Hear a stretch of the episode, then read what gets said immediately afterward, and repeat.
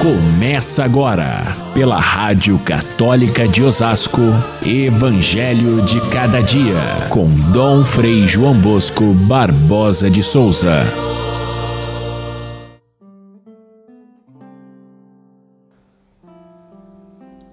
Eis que houve uma grande tempestade no mar, de modo que a barca, onde estavam os discípulos e Jesus, era coberta pelas ondas.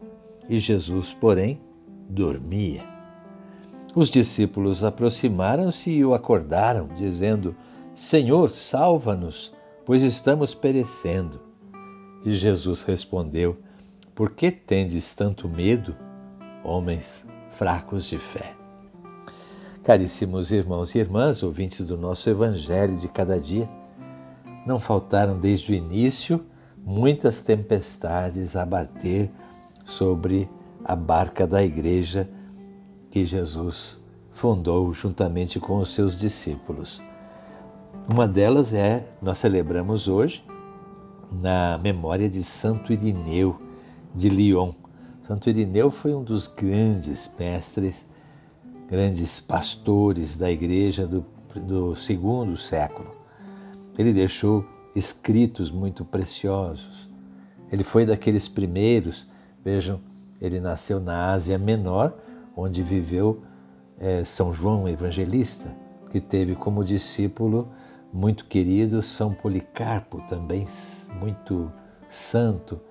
E São Policarpo foi quem deu os primeiros passos na fé para este Santo Irineu, que depois, saindo da Ásia Menor, vai para a Gália, atual França, e se estabelece na cidade de Lyon.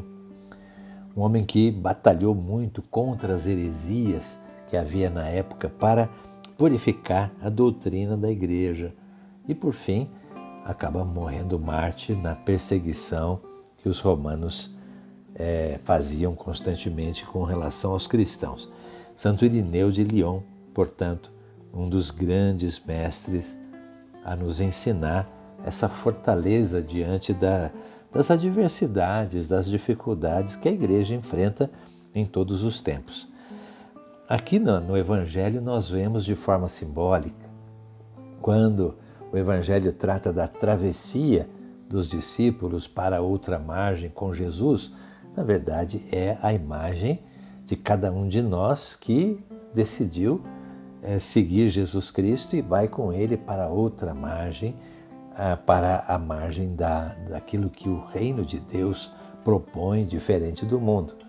E essa, essa passagem nem sempre é muito tranquila.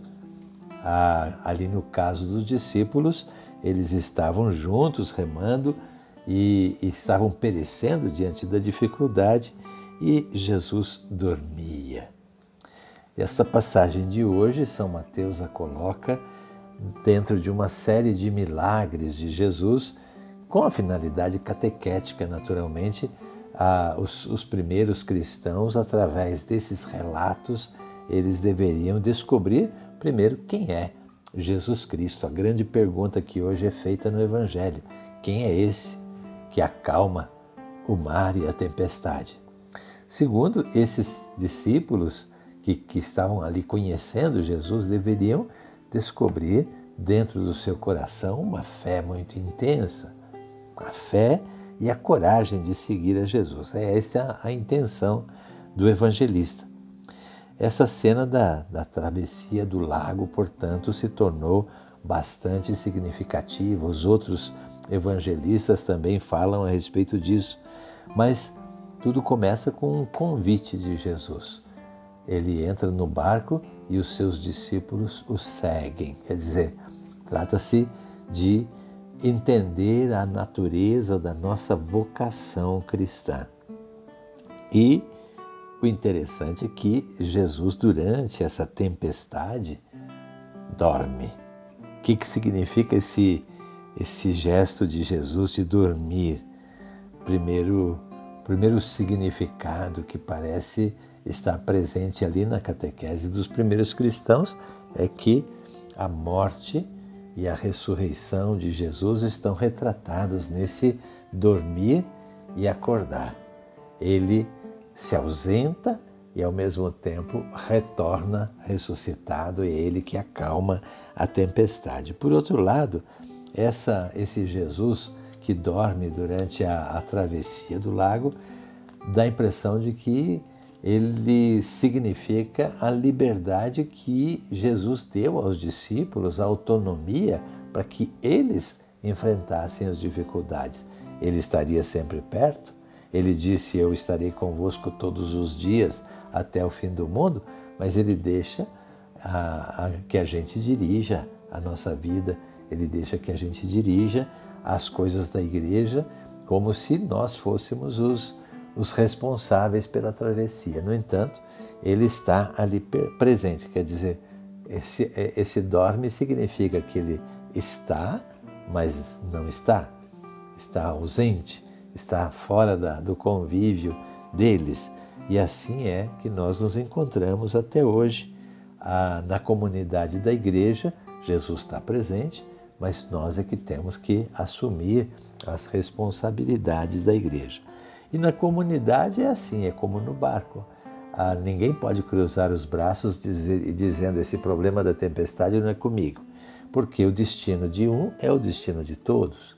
Se o barco afunda, não adianta dizer que a culpa foi de outro, todos vão perecer na igreja ou em toda a comunidade verdadeira é assim, nós assumimos juntos as adversidades, as dificuldades, as exigências, o trabalho que tem que ser feito é sempre o esforço de todos é que conta, porque todos são é, têm o mesmo destino, todos estão na mesma viagem, todos estão entre muitas vezes entre o medo e a confiança. A viagem ela nos, nos faz experimentar os nossos limites. E aí muitas vezes pode surgir o medo, a insegurança e, por outro lado, a confiança. Se nós sabemos que quem está conosco é o próprio Senhor, aí a gente tem confiança. Notem que o medo exagerado, ele impede a nossa vida cristã. Mas também a confiança em si próprio também impede, porque nós devemos sim ter confiança, mas não em nós, naquele que nos convidou, naquele que nos acompanha, naquele que nos ensina e nos guia sempre em todos os caminhos. Portanto, o que determina nosso, o nosso equilíbrio entre o medo e a confiança é a fé. É a fé que nos faz perceber a presença de Jesus, é a fé que nos faz acordar Jesus que dorme, para que ele mostre o seu poder é, divino e acalme a nossa tempestade. O morrer e ressuscitar também lembra o batismo. Quando nós fazemos o, a celebração do batismo, o mergulho batismal, ele é feito em três momentos, para que a gente se lembre da passagem de Jesus pela morte e pela ressurreição, os três dias do sepulcro, a, a, a, o dia da morte, do sepultamento e da ressurreição. Então, é, na verdade, a nossa vida de batizados é que nos introduz nessa viagem onde está presente Jesus. E o mundo de hoje? O mundo de hoje também é um espaço onde Deus parece ter adormecido no coração das pessoas muitas delas nem passa a ideia de Deus. É, muitos estão como que afastados de tal maneira da fé que não percebem a presença de Deus é, junto deles. Então, é preciso que nós, com o nosso testemunho, com a nossa fé, nós é, tenhamos como, como meta acordar essa presença de Deus no coração do mundo para que ele não pereça, para que ele não fique entregue nas, nas mãos das forças do mal. É a nossa missão de cristãos que está presente nesse relato da travessia do mar que nós somos chamados a meditar no dia de hoje e perceber que hoje nós vivemos sim muitas dificuldades na igreja.